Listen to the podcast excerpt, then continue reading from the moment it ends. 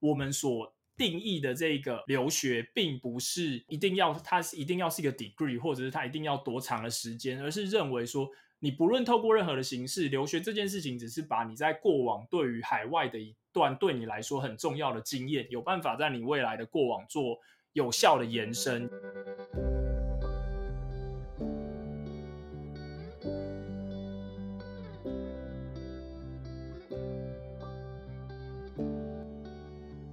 Hello，大家好，欢迎来到艾米之音。今天很荣幸可以邀请到 Will Study 的创办人 Bill 来跟大家分享他的创业过程，以及 Will Study 这个平台所想要传达的教育理念。那我们就请他自我介绍一下吧。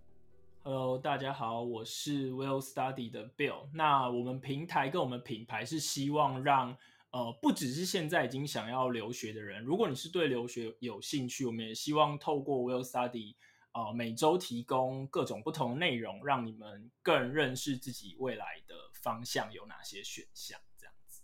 嗯，而且除此之外呢，Will Study 他做了一系列的专访，就是邀请了各个留学生回国之后来分享他们一路上的过程跟他们的故事。那如果之前有看到我在 Will Study 的专访的朋友们呢，就可以知道说，哎，Will Study 这个平台真的提供非常多多元的内容给大家。那我蛮好奇的，就是，Bill，你本身的相关背景是媒体业吗？还是说你本身就是留学生，所以想要做这样子的教育平台呢？其实，Will Study 这个平台的前身是我当时大学申请到德国交换，用来记录我自己生活的一个 blog 这样子。因为我起初的想法其实也蛮简单的，就是因为我看过往在学校网站上面都会有那种。呃，回国要写的心得分享啊，那我就想说，未来可以预见学弟妹们一定也会针对要到德国的，不论是名声也好，学习也好，会有一些问题来询问我。那我自己是不太喜欢一直把重复的问题呃一直讲一直讲，所以我就想说，如果我用文字加上图片的方法，把这一些呃流程都记录下来的话，当未来有学弟妹们他们想要来。问相关的问题，我就直接贴一个链接给他们，他们就可以看到这个篇文章了。结果没想到就是这样子做了，可能一年之后，发现哎，除了原本我们学校这些学弟妹们以外，开始也有不同学校，甚至是呃要去不同国家的人会来私讯我，问一些相关留学的问题。那我那时候就突发奇想，觉得哎，那我是不是这个时候也可以去邀请可能我在英国读书，我在捷克读书，我在美国读书的同学们也来分享他们在当地所遇到的一些状况。那这样子的一个构想，跟我当初想要做的事情，就变成是现在 Will Study 的前身。这样子。哦，原来是有这样子的故事，也太有趣了吧？那这个是大概是几年前的事情啊？哦，这我要算一下哦，我在几天要二七，所以差不多五年前就是。大学最后，因为我是呃去交换完七个月之后就毕业了，这样子。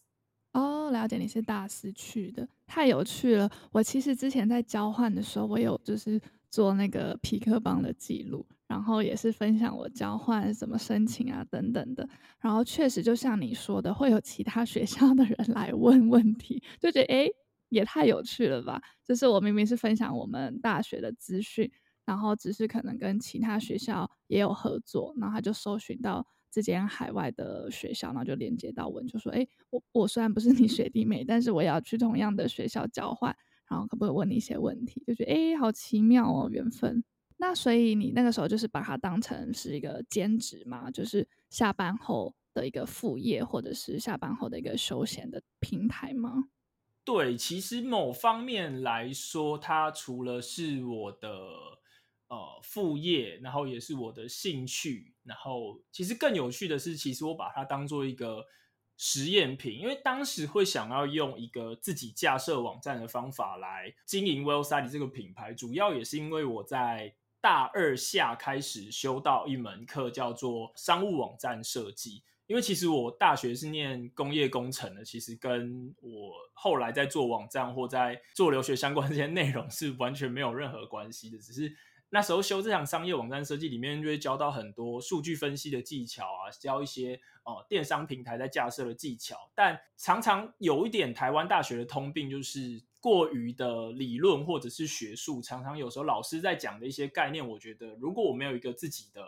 平台可以去实践的话，我会觉得有点可惜。所以当那时候在留学的时候，我就想说，哎，其实我也有。架设网站，然后我也有去分析数据，甚至我自己也有一些行销或者是在社群媒体经营上面的能力，这过往都有学过。那我是不是可以自己这样子来做？那加上一路我到我呃获得美国公司的工作之后，老板常常会拨一些呃蛮大额度的预算，就可能今天老板要拨的预算是一两百万，这跟我过去在台湾接触到的行销预算可能是不太一样的。那我觉得。贸然要去做一个决定，然后如何花这笔预算，对我来说，其实我自己也会蛮紧张的。然后我就想说，哎，如果我可以用少少的可能。几百几千块，然后利用 Well Study 这个品牌去做一个简单的测试，我的行销或我在推广上面的逻辑对不对？未来当在公司上面要去真正的运行一个行销的 project 或 A/B test 的时候，我可能更有一个具体的雏形，可以知道要如何去做这件事情。所以蛮有趣的，这个平台对我在人生的不同阶段来说，它都有不同的。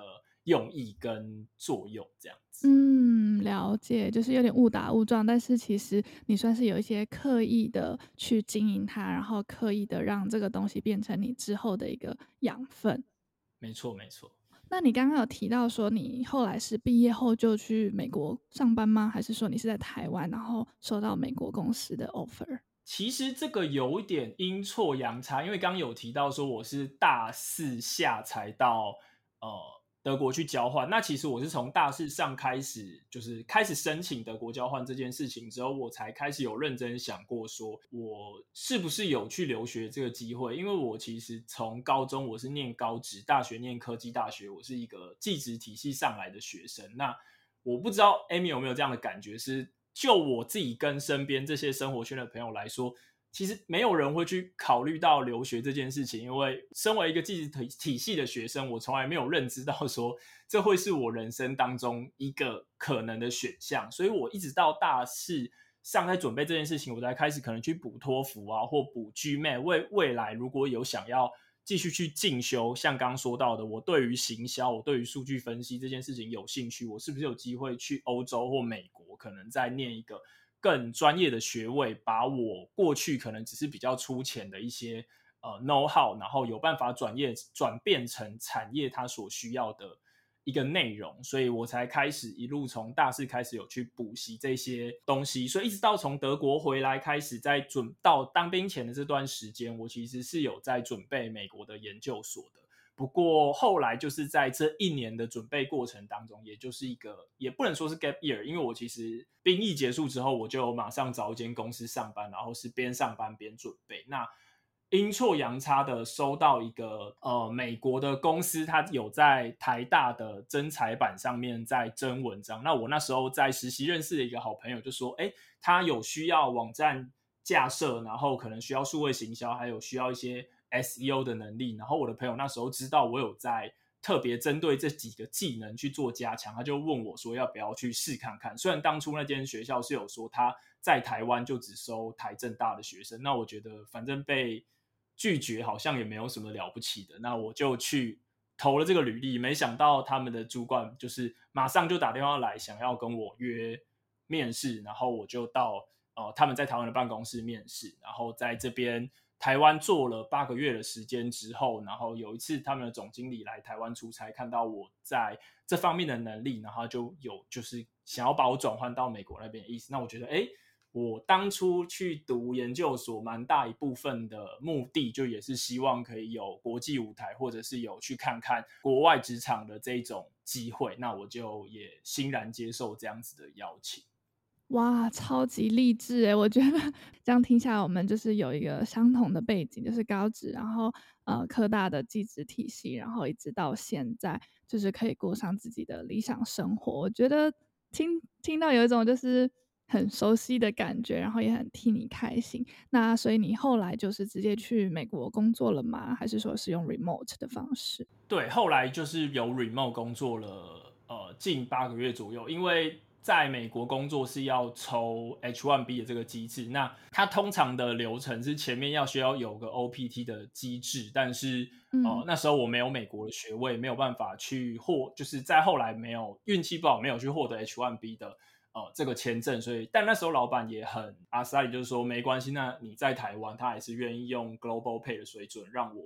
就是说你想要到世界各地去工作都 OK，你只要能在美国的上班时间配合我们。呃，可能定期的开会，然后能把你 by project 的东西去完成的话，那他都可以接受。那所以我就也觉得很感恩，就是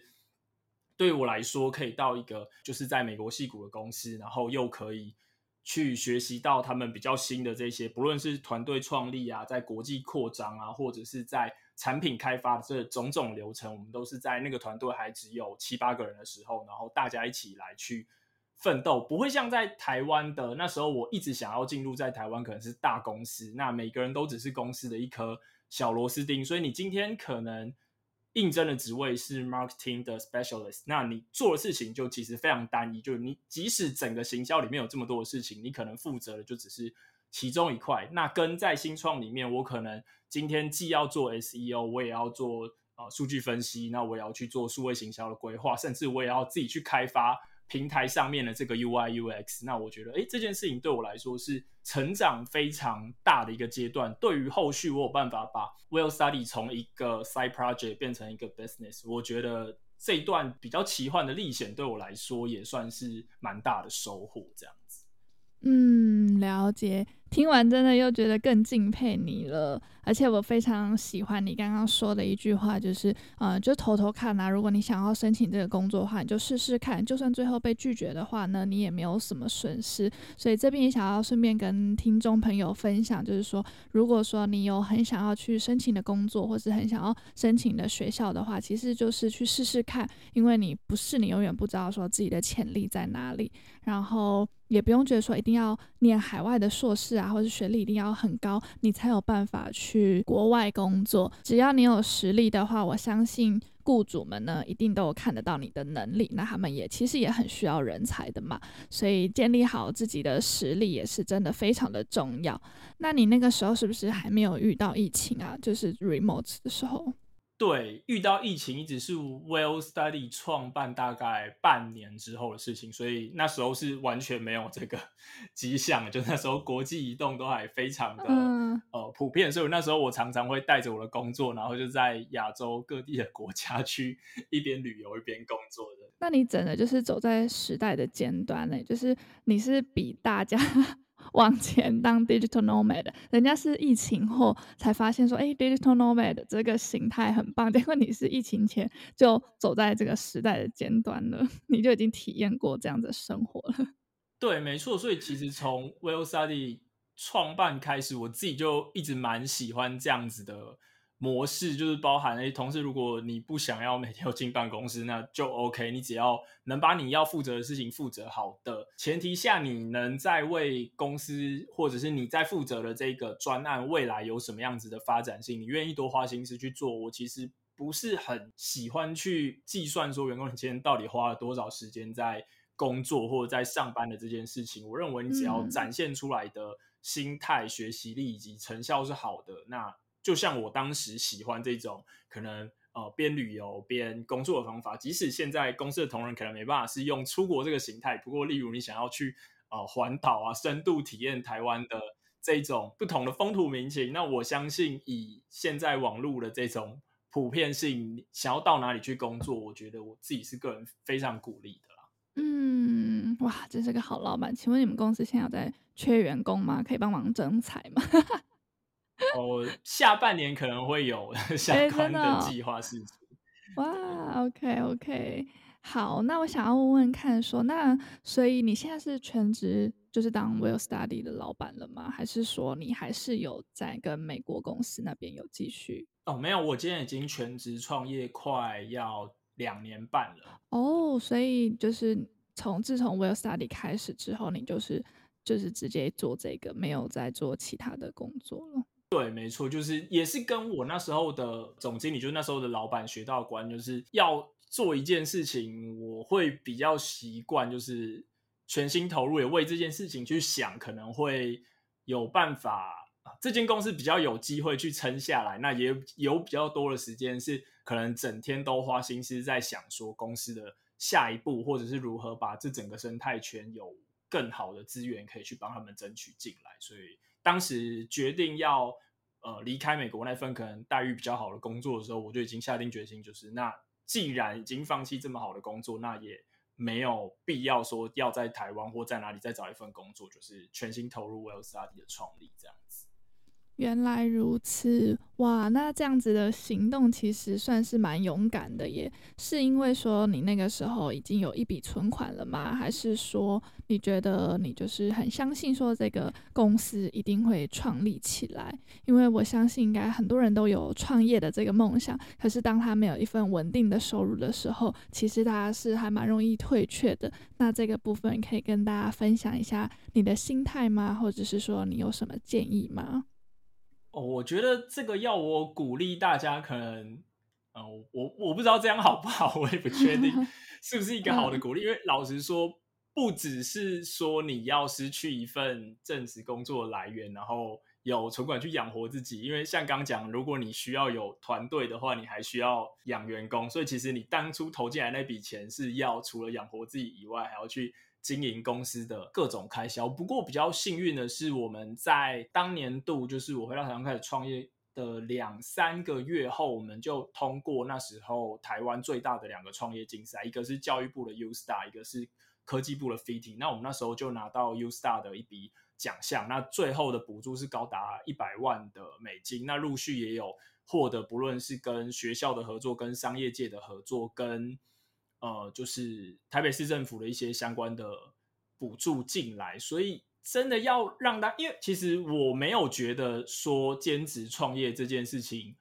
不好，只是我认为这件呃这样子的一个工作的形态不不适合我自己啦，就是我还是比较习惯就是 focus 在一件有兴趣的事情，或者是对自己的成长曲线是足够明显的一件事情，对我来说会。更有意义一点，因为我自己认知的，在当下要再去找到一份呃，可以让我分，就是在 Well Study 经营的旗下，然后去投入的一件事情，然后它同时成长曲线又要够高，而且那一笔收入又要是对整间公司的营运，或者对我自己未来的生活品质很有帮助的，我认为是比较难去找到这样子的一个机会啦，所以那时候才会决定说要用全职创业的形态。不过就像。现在这个时代，就是大家都在讲斜杠，大家都在讲跨领域，所以其实我有认识蛮多优秀的创业者，他们是用下班的时间，就像我当时用做 side project 的形态来做这间公司，所以我觉得都可以，只是大家要去找到说一个适合自己的形态，然后去有办法让公司是持续的运转下去，而且你可能每半年、每一年去规划的那一些里程碑，你都有顺利的去达到，那我觉得都可以。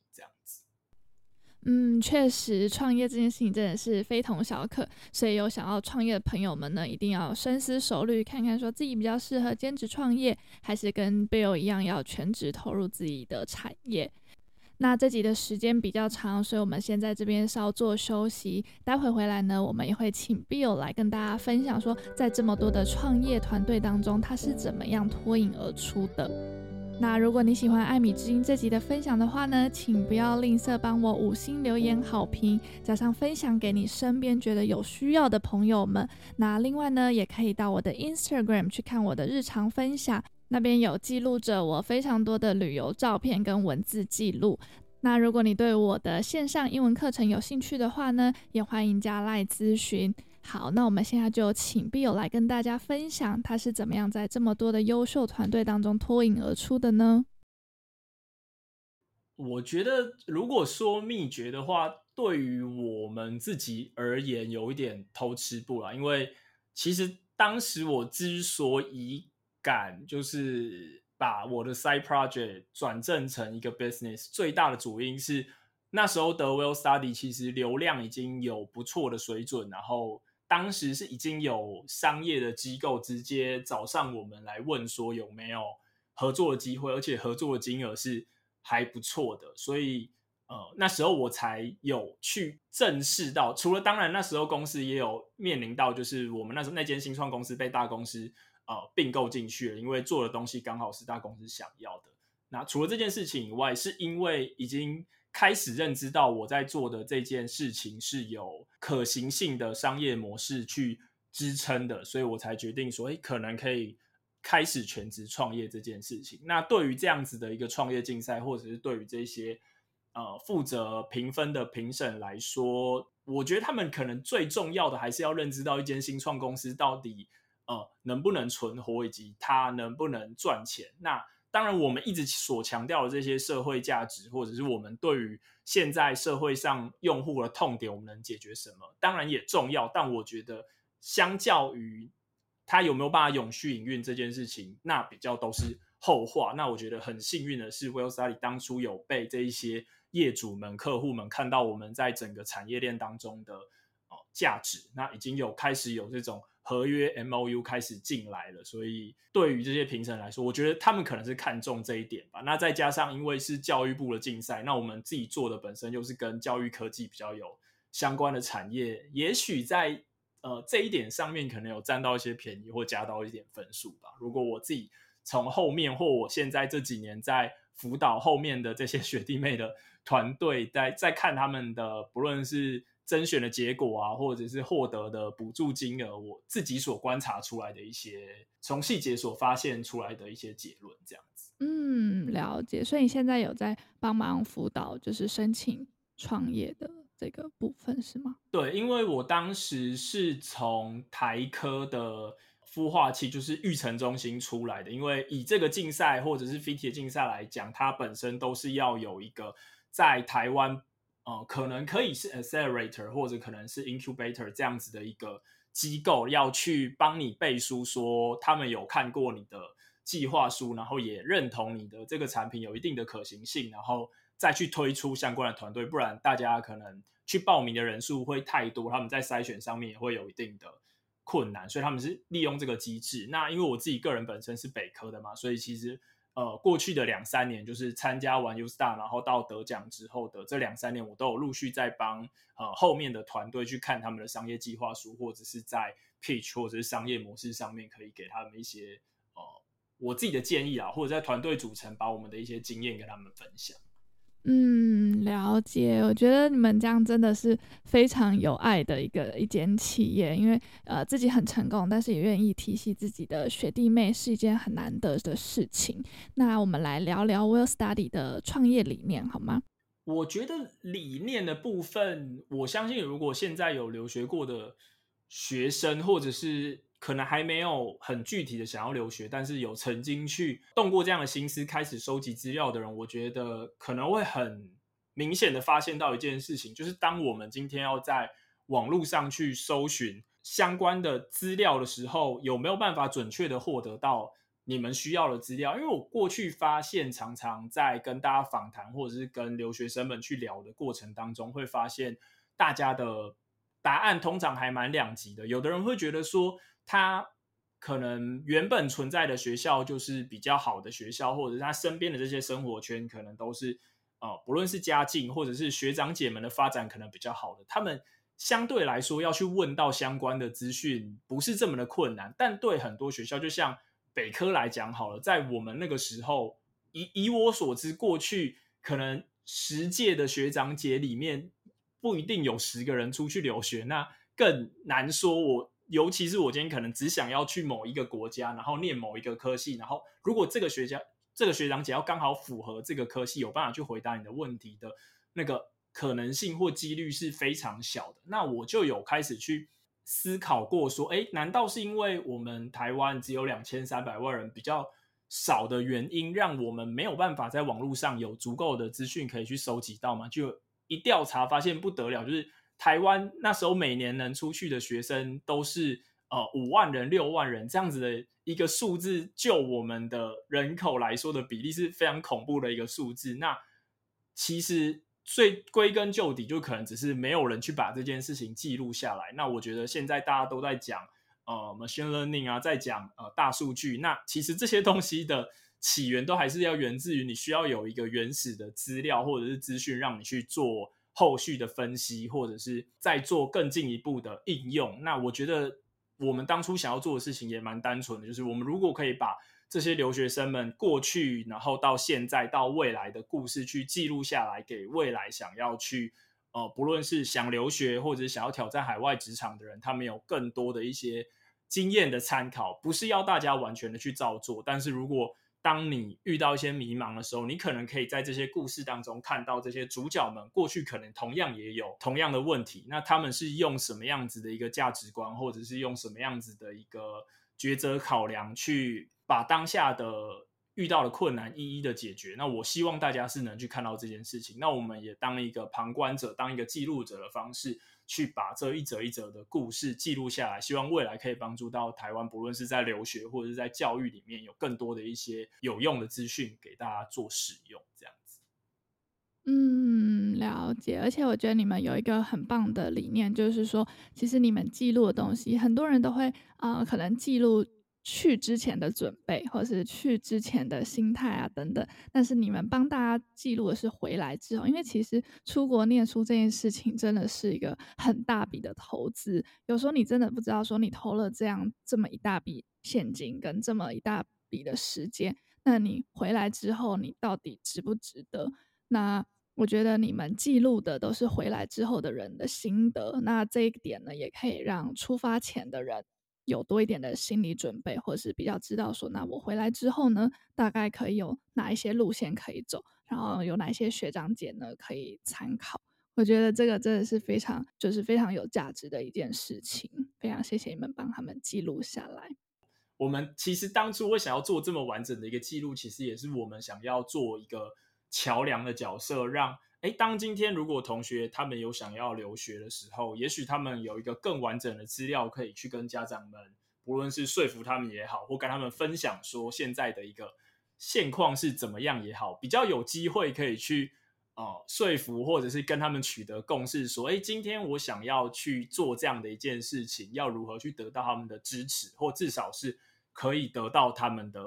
谅解的。所以，我们当初有一点这样的角色，就像我们现在蛮。致力于去做一些，不论是在台湾比较受到忽视，就可能像是体育啊，像是设计啊、艺术啊、音乐啊这种。小时候好像大家都会去学一下，但是当遇到升学阶段，好像就会被迫终止的这一些领域，我们也希望帮大家去争取，看看有没有再往后继续去进修这些东西，甚至是到出国发展，其实也获得不错的成绩的这些人的故事，我们有办法帮他们去记录下来。未来当有比较年轻的学子们，他们可能想要去坚持自己在这方面的梦想的时候，他们可以找到一些前辈的经验们，再去跟长辈们。做讨论，其实这是我们这几年一直觉得蛮欣慰的一件事情。那我们也确实帮助到很多人，他们是成功去完成这件事情，甚至现在会主动的来私讯 Will Study 说，诶，他当初收到我们的帮忙，他有用我们的文章，然后他现在取得了什么样的发展，他也希望他自己重新投入回这样子的一个环境去分享他的故事，再帮助后面更多的人，这样子。嗯，了解。没错，我觉得确实，因为父母要拿那么大笔钱出来，确实真的是很需要一些动力。那如果说有这些就是学长姐啊的一些正面的例子，确实可以让父母更安心。那我想了解一下，就是那呃，因为我感觉就是你们每周很定期，然后每一天的限动也都非常的精彩。那一篇的贴文啊，或者是文章的生产过程大概是怎么样呢？就是你们团队是怎么样下去做分工的呢？过往的方式，其实我们是曾经有试过一个礼拜发六天的贴文，那后来发现可能有一点太密集了，效果可能也不是这么好，就是呃为了生这篇贴文而去生，然后我们没有想到说我们。写这篇贴文，除了分享新知，或者是分享一些我们对于这个生态圈的观察以外，我们还想要去表达一些什么我们的概念。所以，我们后来把它精简到一周是四篇，然后会去分享不同的东西。像我们礼拜一固定分享的东西，就是呃留学的一些趋势，可能是。产业的一些报告，或者是对于呃可能生活指数的一些调查，让大家对于未来想要去进入的产业，或者是呃前往的国家城市有更多的一些认识。那像礼拜三我们在固定发的是留学访谈文章的一个懒人包，因为我们的文章其实比较特别的一件事情是，它通常都是五千到一万字这样子一个专访，就像 Amy 刚提到的，我们一直很坚持要记录的是包含这个人从留学前、留学中到留学后一个完整的故事，所以大部分都需要用比较多的字数跟篇幅才能完整的把这些记录下来，因为我们会希望说。当今天这些受访者们已经特别的拨空，然后拨时间给我们来做这样的访谈，我们会希望未来当有人问他的时候，我们可以去尽责的做到这个记录者的角色，不要让他又需要花太多的时间去回复这些人的问题。那就是久而久之，他们能去帮助到的人的数量，可能相对来说就没有办法这么多。那再来会去呃提到的就是，除了这个懒人包以外，我们将它缩减成这个社群的贴文，让让大让大家说我们比较是。去勾起大家的一个兴趣。当你今天看到呃这篇文章，例如我们看到 Amy 的专访的懒人包好了，里面可能会去提到说 Amy 当初出国的呃动机是什么，然后可能在学校里面你觉得最有特色的一门课是什么？那当大家看到这些可能两句话轻松的去形容，然后轻松去介绍的内容，觉得说，哎，我作为一个外语系的学生，我可能也想要去读这样子的一个科系的时候。呃，我应该要做一些什么，以及他毕业之后可能会有什么样子的一个职涯的发展，他可能就可以透过这个媒介再深入的去看这篇文章。因为我觉得，当大家比较有内在的动机，真的想要去完成一件事情的时候，他比较能去把这样子五千到一万字的文章去做一个更有效的运用。那我们礼拜四的一个内容，通常是它的嗯主题名称叫。台湾 Number One，主要就是我们发现很多台湾的学生到国外的时候，常常遇到外国人会不知道话题可以聊什么。那我们就是借由这个这这件事情做一个发想，那我们会把台湾很多在世界上面可能不论是排名也好，或者是一些有趣的现象也好，那整理成跟国外的一些对比或者是一些介绍。那当未来大家到了国外的时候，可能在聊天的过程当中，可以把这些东西内化成一些自己的知识，那就可以跟大家去介绍自己过去生活的地方啊，生活的文化啊，或者我们有什么一些强势的产业啊，那你大家又可以又又可以透过什么样子的一个切入点去跟你的同学们做介绍？我们相信这样可以跟大家更拉近距离，也可以协助我们做国民外交，让大家更认识我们是来自于哪里这样子。那礼拜五就是进入到周末之前，就比较轻松一点。通常都是聊一些旅游啊，或者是在国际的一些比较特色的活动或节庆这种跟生活比较有关系的事情。就是要进入假日了，就希望大家不要这么拘谨，又都是在看一些呃就业啊、就学啊这些资讯，也可以把旅游这件事情，因为我相信。很多人留学动机不一定是针对未来的就业，很多时候是从旅游开始。可能今天他去了一趟日本，发现说，哦，这里的饮食、这里的文化、这里的哦街廓环境非常符合他的一个生活的呃想象。那他未来可能想要以日本作为他求学或求职的一个地点。那我觉得这样其实也是一个非常好的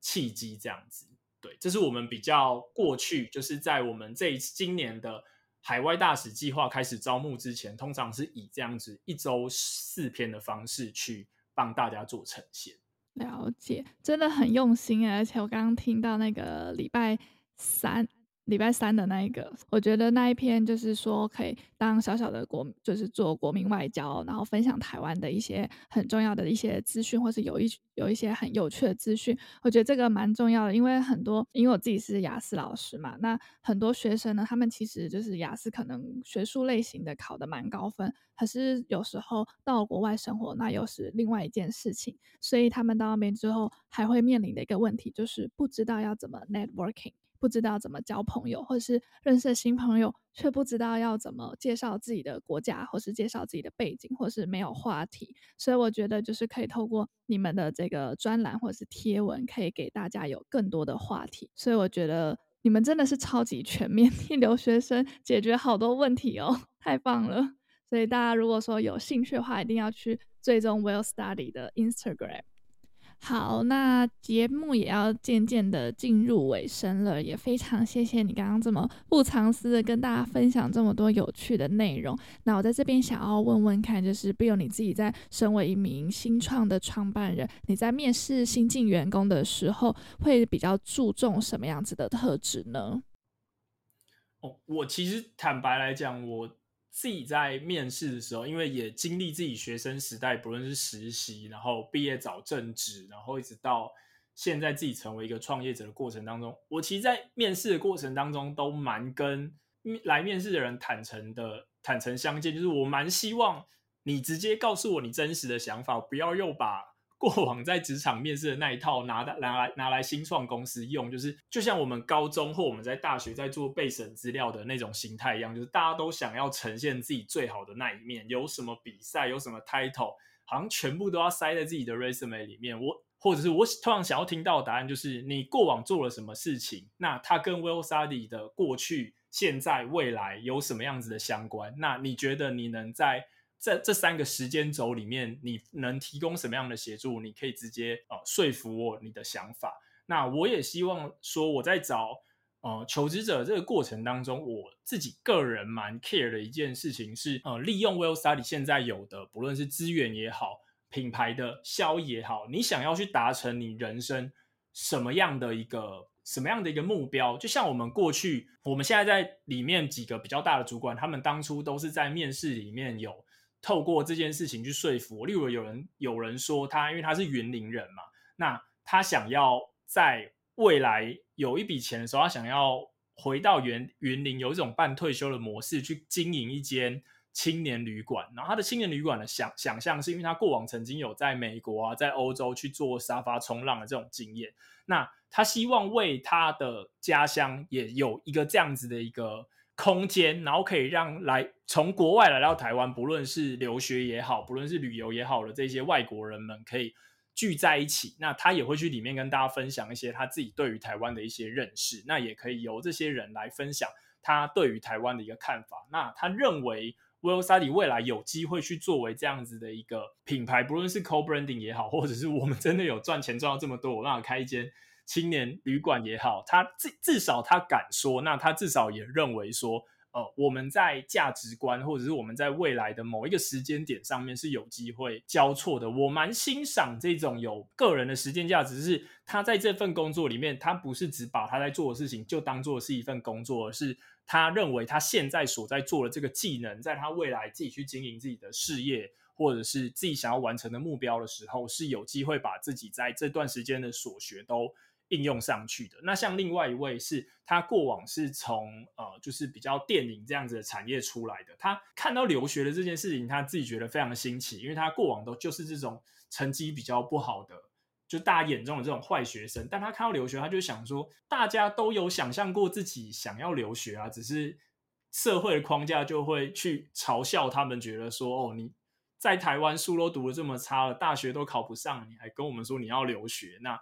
大家就会试着用这种比较负面的心态去贬低他们。那就他们的想法是觉得说，诶，他也从我们过往的故事看到很多人其实不是大家传统定义上书念得非常好的这些人啊，他只是可能在某一个领域取得非常好的成绩，或者是他可能对于自己的未来非常有想法。那透过自己的努力也成功的出去。那他希望也用他过去的专长，用拍影片、剪影片的这些技能，把这个这些故事用一些比较。轻松写意，或者是呃比较具有内容的方法，在 YouTube 上面呈现给大家。他希望用这样子的一个媒介去鼓励到更多跟他有相同背景的人，敢敢于勇于去追求自己心中所想的那些东西。那这也是 Will Say 其实一直一直在倡导一件事情，就是我们所定义的这个留学，并不是一定要它是一定要是一个 degree，或者是它一定要多长的时间，而是认为说。你不论透过任何的形式留学这件事情，只是把你在过往对于海外的一段对你来说很重要的经验，有办法在你未来的过往做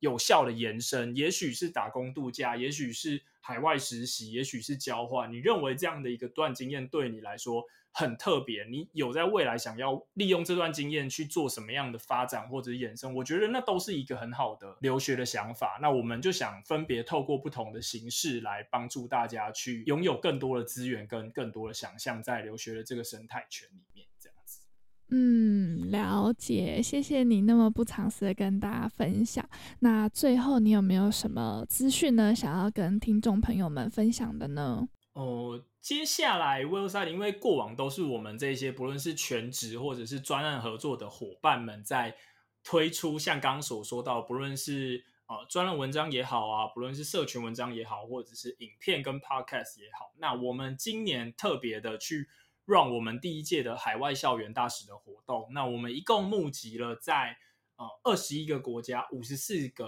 城市留学的学生们，他们过往他们之后也会用。刚刚上述所提到这几种形式，去分享他们对于留学这件事情的想象，以及他们在国外遇到的事情。那如果对于啊、这些年轻学子们，他们对于他们自己的留学所遇到的状况，或者是他们在未来的发展有兴趣的话，都非常欢迎关注 Well Study 的各种平台，看你们对于哪一种媒介比较有呃使用习惯。OK，再一次感谢 Bill 的分享。那大家也不要忘记去追踪 Well Study 的各种 social media 里面的专栏啊、文章，真的都非常的有质感，也非常的有内容，也都是他们非常用心制作的。那我们就再一次谢谢 Bill 不藏私的分享。不会不会，谢谢 Amy，然后谢谢各位听众。好，那艾米之音，我们下集再见喽，拜拜，拜拜。